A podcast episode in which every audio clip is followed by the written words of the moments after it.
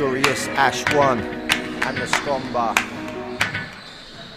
Don't call it a comeback, we run it from the front to back. Back to bad habits, Ash run the track. Bienvenidos a Hablan los fans. Hoy estoy aquí con mi queridísima Pony dispuesta a pelear. Se viene la grande. Nos vamos a pelear como nunca. No, mentira. Como siempre, Pero- la verdad. No, mentira. Es que tú eres diferente, yo soy diferente. Lo hemos visto a lo largo de, por los que no saben, nos conocemos casi 18 años. Nuestra amistad es un adulto mayor que puede beber e ir a la cárcel. Uh, no puede votar. y qué bueno, porque somos bien hechos al pedo, pero bien. La cosa es que aquí mi queridísima Pony me da una tarea y la cual no he cumplido. No he Gracias. cumplido y como buena estudiante estoy lista para mi primaria. Va a haber ¿Por qué? tabla. ¿Cuál era la tarea, pinche Pony? La tarea era muy sencilla. Yo le dije a la queridísima Andy, oye, mira, cuando estés relajada, ¿por qué no te sientas en tu sillón y ves una buena película así de calidad, de estas que te hacen pensar y tienen material? ¿Y qué hiciste? ¿Qué hiciste? He agarrado y he dicho, va la verga, yo no tengo ningún momento de relajación porque ¡Maldita vida estresada! maldita vida adulta. bueno, la cosa es que por aquí y por allá fui investigando un poco de lo que es Midsommar, la película que se supone que tenía que ver. Pero me adentré más en los resúmenes que hay en YouTube como buena estudiante. Agarrar Google y que te lo explique paso por paso. No he visto resúmenes, pero así a patadas. La Pony ha visto la película completa. ¿Vos? Yo he visto las opiniones del actor, eh, opiniones de cinéfilos, así, y vamos a sacar lo que ha sido para nosotros Midsommar. Ah, es cierto. bueno, Midsommar está dirigida y guiada por Ari Aster, que lo deben conocer por Stranger Things. Ahí empieza la segunda, la segunda parte con la que estábamos discutiendo aquí atrás de bambalinas con mi queridísimo Pony. Ari eh, Aster, que es el director de la película, cuando lo entrevistan dice que esta no es una película de terror, que él se inspiró, que él se inspiró en, un, en que en ese momento él estaba eh, terminando una relación amorosa y quería plasmar todo eso que él estaba sintiendo en su película y obviamente ya con los plot twists y todo eso que, que tiene que hace grande esta película obviamente. Entonces es una película de terror o no Para mí, totalmente. Yo debo decir, amo las películas de terror de todos los géneros de aquí hasta Júpiter. Y tiene demasiados elementos de terror como para que digan que no. De hecho, cuando tú buscas la película en Google, madre Google, te pone como folk terror, que realmente le hace muy bien a la película. La película está muy bien armada y los elementos que sí son de terror no son los clásicos así de que te ponen un ruido, una cara fea y todo pasa de noche. De hecho, la mayor parte de las escenas suceden de día. Y eso es bastante reto ya para hacer meterle miedo a alguien. Con pinches flores, güey, con pinches flores y todo de día. La verdad es que es una película muy interesante. Y antes de que me pase, quiero saber si tengo permiso para hacer spoilers, producción. Ah, pues si ustedes no han visto Midsommar, este es el momento de ir a nuestros otros episodios aquí en los Fans. Porque vamos a describir la- toda la película. Desde el inicio hasta Oh, pero gracias, voy a, voy a suculentearme con esta película. Es muy buena, a mí me ha Oh. gustado muchísimo. Empezaremos desde el principio. Todo empieza, o sea, la película empieza en realidad con Dani enfocando, o sea, con la cámara enfocándonos y tratándonos de contar eh, cómo está, cómo Dani es tan codependiente de su novio en ese momento y tratando de, de remediar eso y diciéndole a su amiga, creo que lo estoy este, jodiendo mucho. Y su amiga, como buena amiga, le dice, no, que se joda él porque es tu novio y tiene que aguantar esas cosas. Y luego nos muestran otra escena de Christian, creo que es su Sí, Chris. novio. Ajá, el peor novio del mundo. Hablando con sus amigos y diciendo justamente este es el, principal problema. Quiere terminar con Dani porque Dani es muy codependiente. Y bueno, entre sus amigos así de... No quiero decir hombres, pero el típico consejo, ¿no? De terminas, después del The One viene The Next One. Entonces, claro. Entonces que sí, entonces entre, entre que sí, que no, que sí, que no, entre Dani trata, entre, perdón, entre Christian tratando de afrontar a Dani, Dani no queriendo perder la única conexión que tiene porque ella tiene bastantes problemas familiares con su hermana, con sus papás. Entonces acepta este viaje, ¿no? Y ahí es donde empieza todo. No es una película de terror, porque se trata de el drama que está pasando y cómo puedes, o sea, pasar de ser codependiente a ya ser una persona, porque al final, el final es a mí lo que me, encanta, que es donde ves una nueva Dani, una renacida. Ya. Pues sí, pues sí. Yo puedo decir que todo lo que has dicho es cierto, pero no es lo único que sucede durante el film. Y eso es una de las cosas que he disfrutado mucho mientras veía la película. Que por cierto, antes de extenderme, no puedo decir que ha sido una buena película porque el final es muy decepcionante eh, para mi punto de vista.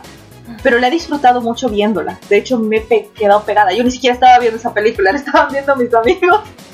Y me quedé a verla. Porque pone estos elementos que no estás acostumbrado en una película de terror. Y por ejemplo, en esa parte en la que habla de que Dani está súper codependiente, también hay un drama bien heavy que su hermana tiene esquizofrenia. Y mientras están haciendo todo ese drama de, del otro tipo diciendo, no, le tengo que terminar, esta tipa tiene demasiados pedos mentales. Y sus amigos, sí, pero terminale. Va a la hermana esquizofrénica y quema su casa con sus papás dentro. Güey, ¿no le puedes terminar a alguien así? o sea... Bueno, si han escuchado nuestro anterior podcast de relaciones que lo voy a dejar por ahí para que lo vayan a escuchar, que está muy pintudo. No está bien ser codependiente, pero tampoco eres Superman. O sea, está, yo entiendo, digamos, que estás pasando por cosas heavy, pero yo no soy tu. Era necesario cortar eso. Cuando la relación se empieza a volver codependiente, yo creo que es hora de terminar. Pero al mismo tiempo hay como niveles, porque la pipa estaba pasando por cosas muy pesadas. Su familia acababa de ser completamente incendiada y ella de verdad necesitaba apoyo de alguien. Acaba de perder a toda su familia, solo tiene a su novio. Pero ni siquiera Yo creo un apoyo bueno, o sea, todo el tiempo le da O sea, por lo menos que estuviera ahí, ya digamos así, se le haga chuño el corazón refrán boliviano. Se le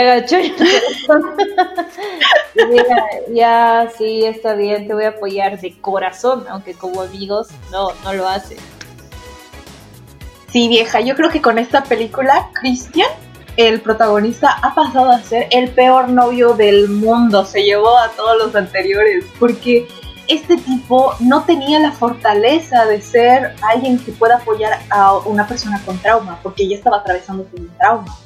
Y, ella intentaba no llevarle esa presión porque encima la tipa era psicóloga, intentaba no poner sobre él ese tipo de presión porque ya sabía que tenía mucha presión, pero aún así el tipo no era capaz y no era capaz de decírselo. Y la otra tipa no tenía el amor propio como para decir, güey, no estás, no están funcionando ambos. Era realmente por todo lado una pareja súper disfuncional, sufres durante toda la película su propia ida y vuelta su propia agonía de ambos, porque ambos saben que no quieren estar en esa relación y al mismo tiempo ninguno puede terminar al otro. Oh, mira, qué novedad. y además están los, los chingazos y las flores. Ahora sí, pasemos al siguiente elemento, yo creo, que es el elemento folk. Porque igual las películas, la verdad es que con esta película recién me puse a googlear qué es el folk horror y no me había dado cuenta que mis películas favoritas tienen folk horror, que básicamente es como una mezcla entre el folklore, pero llevado a una forma digamos, exagerada. Y puede ser folk, no sé, folk drama, folk lo que sea. En este caso es folk terror, entonces es el folk, o sea, algo tomando costumbres de alguna cultura y la ponen a la parte de terror. Y esto no es muy común en las películas de terror. No en todas, como que se han hecho muy, muy famosas las del exorcista y la parte del folk en la parte católica y ahí se murió. Pero esta toma elementos de Midsummer, que es el nombre de la película, porque significa el solsticio de verano. En medio del verano, Midsummer, ocurren muchos alrededor del mundo en muchas culturas indígenas rituales muy importantes la llegada del eh, solsticio de invierno y el solsticio de verano es básicamente las dos temporadas más importantes de todo el año y donde la gente en todas las culturas tiene un apego más cercano con la naturaleza y los espíritus que rondan en ella. Entonces, en esa parte la hicieron muy bien. O sea, a mí me gustó porque, pero ponen elementos de cosas celtas y igual y no es como que una mega investigación, pero por lo menos ponen elementos interesantes. Y de hecho, eh, me gusta que entrelazan algunas cosas. Al final ellos estaban yendo a ese lugar porque eran estudiantes de antropología. o sea que tenían un interés científico además de conocer el lugar. No, pero eran estudiantes de... O sea, ya, ya iban a hacer el PhD. Ah, estudiantes de doctorado de antropología. Mm, y no sé, tú qué has leído de las cosas que dicen de esa parte del folk, porque a mí me interesa mucho que, qué dicen de ese folk o lo pasaron como mantequilla. Hay un documental de varias personas que participaron en una secta y les muestran esta película Midsommar, especialmente la parte donde van, llegan a la comunidad y hacen todos los rituales, ¿no? Efectivamente, lo que dicen es que la mayoría de las personas se acercan a estas sectas porque algo les falta en su vida. Entonces, yo creo que es más por eso que Dani, Dani, que es la protagonista, se queda y, trata de ver de que todo lo que está pasando ahí es como normal. Entonces se queda ahí y, básicamente lo que dice el, la persona del documental es eso la mayoría de las personas van en busca de, una familia, de, amor, de comprensión. Y eso se ve en dos escenas diferentes, como cuando eh, descubre que su novio le está engañando y como que todas se acercan y lloran con ella, algo así. Y el oh. apoyo. y también como que si nace una guagua, la crían entre todos. Eh, si alguien siente placer, como que siente placer entre todos. es una, comunidad bien rara. Creo que eso es más de folk. No sé. Yo creo que sí, sí, de hecho, porque esa comunidad, o sea, la pusieron igual como una comunidad de cuentos de hadas, de los cuentos de hadas de terror. porque dicen la comunidad. Es drama. y así todo el podcast.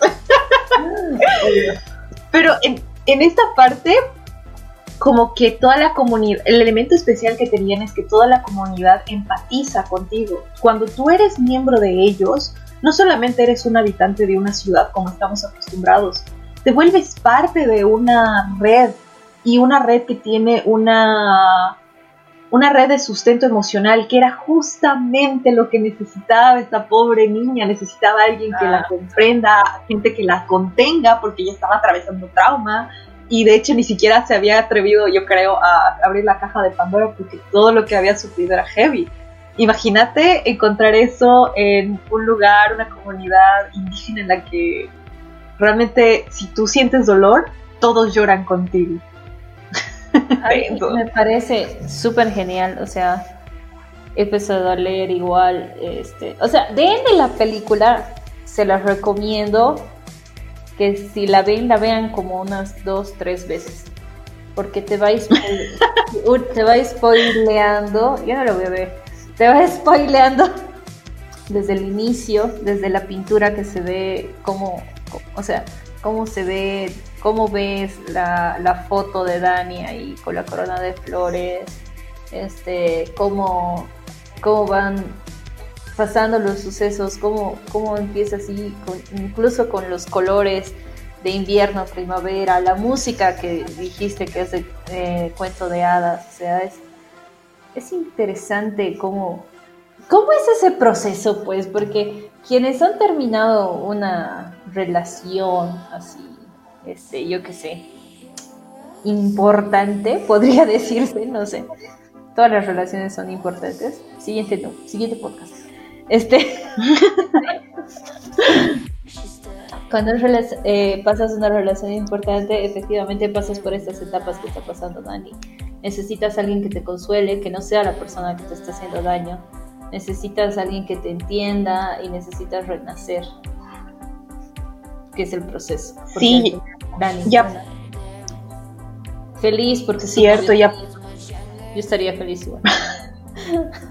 Vieja, ese pinche novio. Bien, es que en serio es el peor novio de la historia. Pero igual yo, yo añadiría a la parte de la ruptura densa que, que ella estaba atravesando por algo, o sea, para mí estaba atravesando por trauma y cuando tú estás atravesando por trauma necesitas una red de apoyo que te contenga porque tú puedes, tú tienes que estar triste, pasar por la tristeza es súper normal, lo que no es normal es quedarse por siempre ahí en ese hueco. Entonces para eso necesitas una red de apoyo, no sé, hablar con los amigos, salir, hablar de lo mal que te sientes, de cómo piensas que jamás te vas a recuperar, cualquier cosa. Y ella no ha tenido eso porque tenía el pinche peor novio de la vida. Ya, ya cuando esa, esa escena, nunca voy a olvidar, te juro, esa escena de ella llorando, donde logra transferir parte de su dolor al resto y luego se siente arropada, protegida, desahogada, este, llora, chilla, grita, pero se siente súper libre. Sí, y yo creo que eso es un proceso pesado, sobre todo para, no sé si es cosa de nuestra generación, pero por lo menos yo en esa parte me sentí súper identificada porque es jodido realmente poder sacar lo que traes dentro, como que mucha gente lo hace muy natural y ves todas las novelas llorando así con maquillaje perfecto. No, no te Pero no es fácil siquiera admitir, sí, no, no es siquiera fácil admitir que, que lo que te ha pasado era fuerte y lo que te ha pasado duele todavía. Es muy denso y sobre todo si no tienes una red de apoyo es como no, no Hola, pobre madre. No tenemos educación en relaciones sentimentales, no, no, quiero decir relaciones sentimentales refiriéndome tipo al amor, porque X es, es algo más, sino relaciones, eh, responsabilidad afectiva. N nadie, nadie la tiene, nadie. o inteligencia emocional. Yo debo conocer unas dos personas que tienen buena inteligencia emocional, así que bien metidas donde tienen que estar. Pero dos. Y al final, al final me encanta cómo ella sacrifica, ¿no? O sea, ella tiene que hacer su propio sacrificio para poder ser parte de la tribu y que, digamos, la ceremonia esté completa. Entonces, para cerrar y despegarse de su antigua vida y cerrar un ciclo, le ofrece a Cristian como tributo y que se queme dentro de su oso. ya, el peor novio. Sí. Aquí te declaramos el peor novio del mundo. Te juro por Dios. Un poco para poner en contexto esta escena final, lo que sucede es que Dani se convierte como eh, en alguien de la comunidad porque era la, la, reina de Mayo. Pero esta mujer le dan la opción, le dicen, puede morir o tu novio, que es uno de los que eran fuera de la comunidad, o puede morir uno de los nuestros, que era alguien dentro de la comunidad porque nos hemos dado bastantes saltos lógicos, pero esta comunidad eh, indígena, entre comillas, eh, que aún conservaba sus super tradiciones ancestrales, básicamente hace rituales eh, de sacrificios humanos. Cada siglo. Cada siglo. Cada, cada, sí, no es como que lo hagan cada, cada rato. Sí, eso, eso, eso es bien importante también porque mucha gente dice, puta, qué salvajes, antes hacían sacrificios humanos. Y es como, güey, cada cierto tiempo. Y los valores son distintos, no puedes claro, a, criticar. A parece una comunidad increíble, o sea, valores, in, inteligencia, todo. Este, medio raro cómo manejan su comunidad, porque se, se bajo un libro escrito con un, un niño con con inteligencia especial, lo voy a decir que es que lo escribe. es, es una comunidad interesante pero inteligente porque no van matando griegos turistas cada mes, sino lo hacen cada siglo. Cada siglo nadie sospecha. Y aparte, como que no es tanto si lo piensas, o sea, si pones a pensar en nuestra sociedad cuánta gente muere por drogas, alcohol y demás, ellos son una comunidad pequeña y tiene esos valores, ese tipo de valores. Y además que dentro de la comunidad ser un sacrificio es un honor, es como algo algo importante que, que tiene sentido, le da sentido a tu vida hasta entonces. Y bueno, en este sentido le dicen, ¿quieres matar a tu novio? al peor novio del mundo o uno de los nuestros. Y yo, te juro, la primera vez que la vi estaba súper confundida de por qué había elegido a su novio. Por qué había decidido quemarlo. Y tuve que ir a leer a los comentarios de los autores y todo como para entender por qué chingados no decidió no salvar al, al peor novio del mundo. Porque no lo odiaba. Es cierto que no... O sea, tenían una mala relación, pero no lo odiaba. Claro, pero era necesario cerrar el ciclo. Como, como todos, digamos. Eventualmente tienes que cerrar el ciclo de todo. No necesariamente sentimentalmente hablando. Y esa era la escena que yo no entendía. Al final de todo aparece Dani, o sea, super spoiler, aparece Dani con una sonrisa de Mona Lisa. Después de que sea todo llanto y todo locura, porque básicamente están sacrificando más humanos todavía en un proceso muy, muy, muy asquito, por cierto, hay gore también ahí en medio película. Y al final dice que básicamente era su liberación, literalmente por fin se salió de la relación que jamás había podido terminar. Solo que muy extremo chingándote al, al que era tu novio metiéndolo dentro de un oso y luego quemándolo en una casa. Muy literalmente eso pasa. Dejen sus comentarios si ustedes harían lo mismo que Dani. Yo de Ende les digo que sí. si consigo un oso. Una comunidad que me entienda. Uy. Bueno, vamos, Muy vamos eh, retrasando y adelantando un poco. Este, el viaje, el viaje efectivamente es importante para ellos porque eh, hacen una, en, en, otro resumen que estaba viendo, hacen una comparación tipo con esta película con el mago de Oz. Y yo te voy a ir diciendo y tú me dices si estoy en lo correcto. Ok, no había escuchado eso, ¿vale? Sí, está, está bien interesante, o sea, la comparación uh -huh. ahí.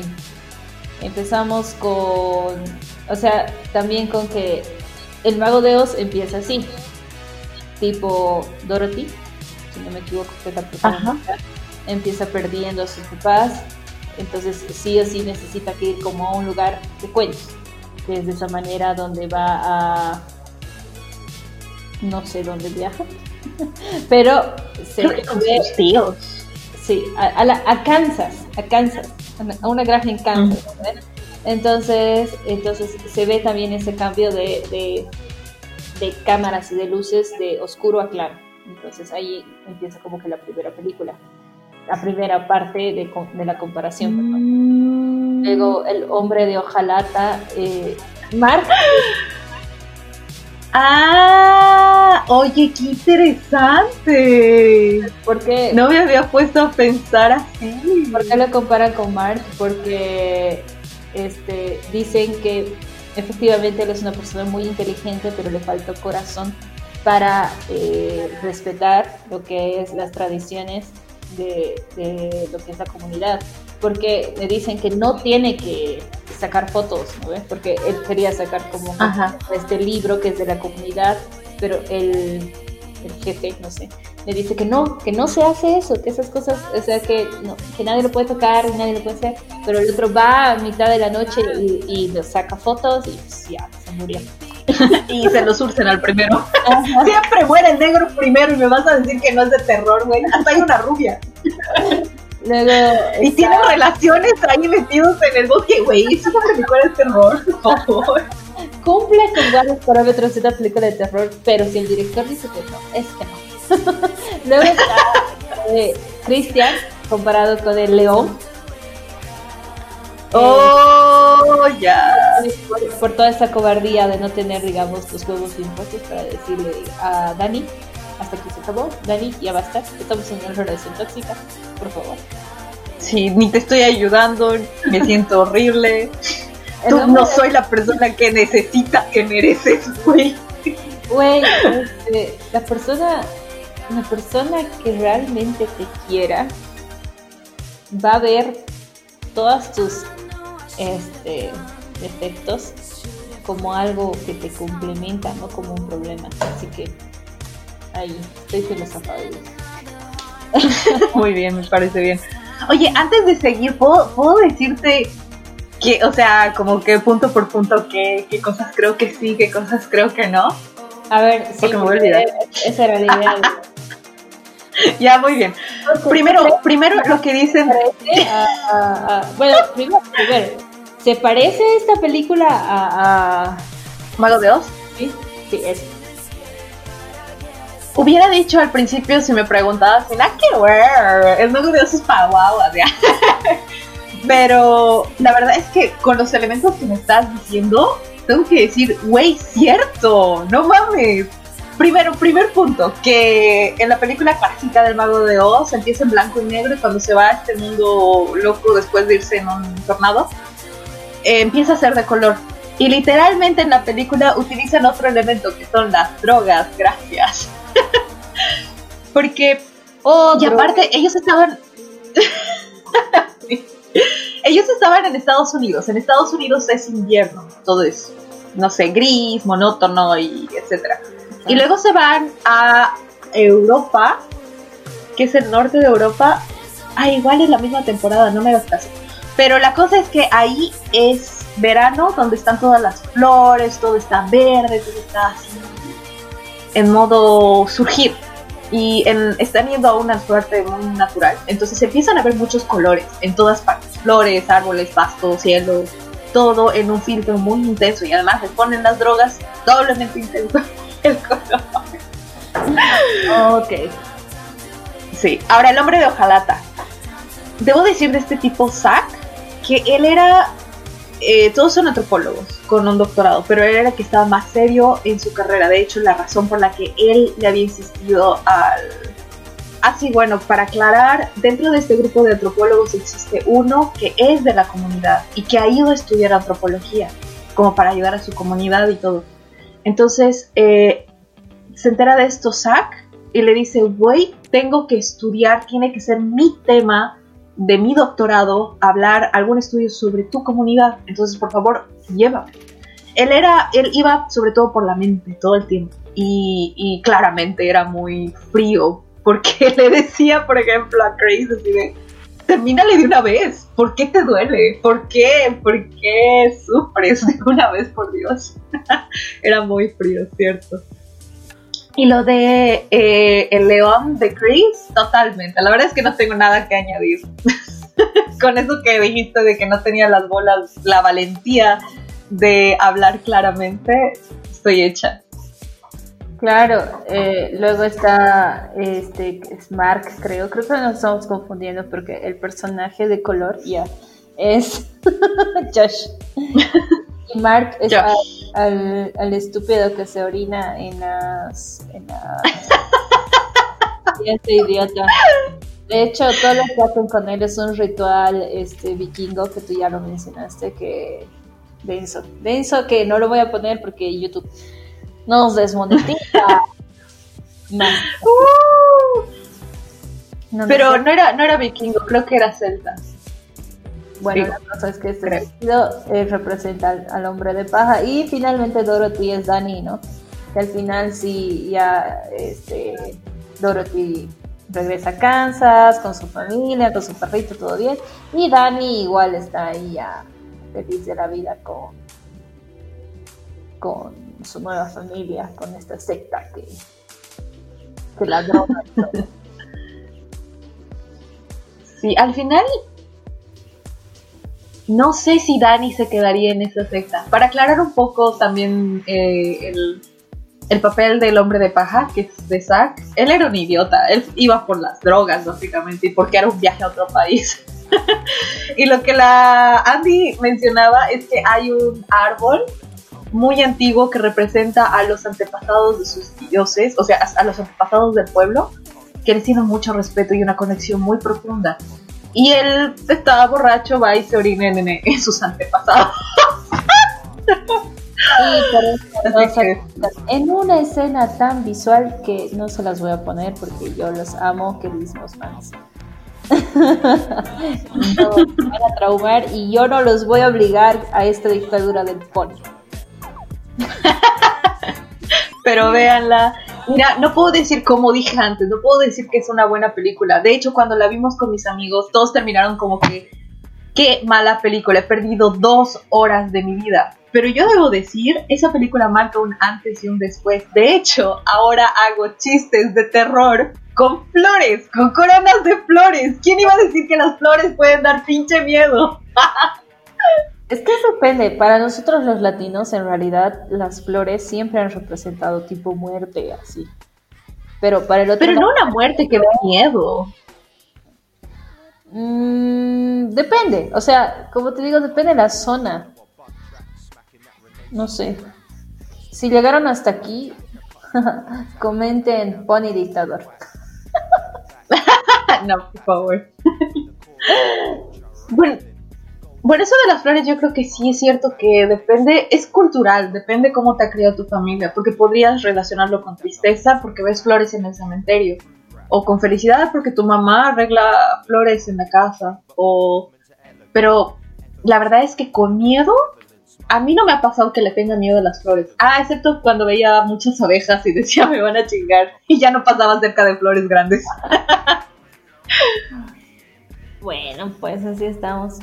Cerramos. Bueno, ah, viendo, o sea, como una vez más les aclaro, yo no he visto la película, me he visto resúmenes a morir en YouTube. De hecho, este, les recomiendo mucho este canal Coffee TV, que lo voy a dejar aquí en la descripción, que hace resúmenes de películas que son este Tipo así, tipo Midsommar, tipo cine, cine para personas que sí saben de cine. Entonces, películas de culto se dice. Esa, esa madre. Para, las personas que les gusta películas de culto y no están buscando. Y ojo, que a él no le gusta la Liga de la Justicia ni Zack Snyder, así que menciono pagar Coffee TV lo más anticomercial posible. Bueno, la cosa es eh, esa. Eh, conclusiones, por favor, queridísimo Pony Dictador. Conclusiones. Tienes que ver la película, uno. No lo voy a hacer.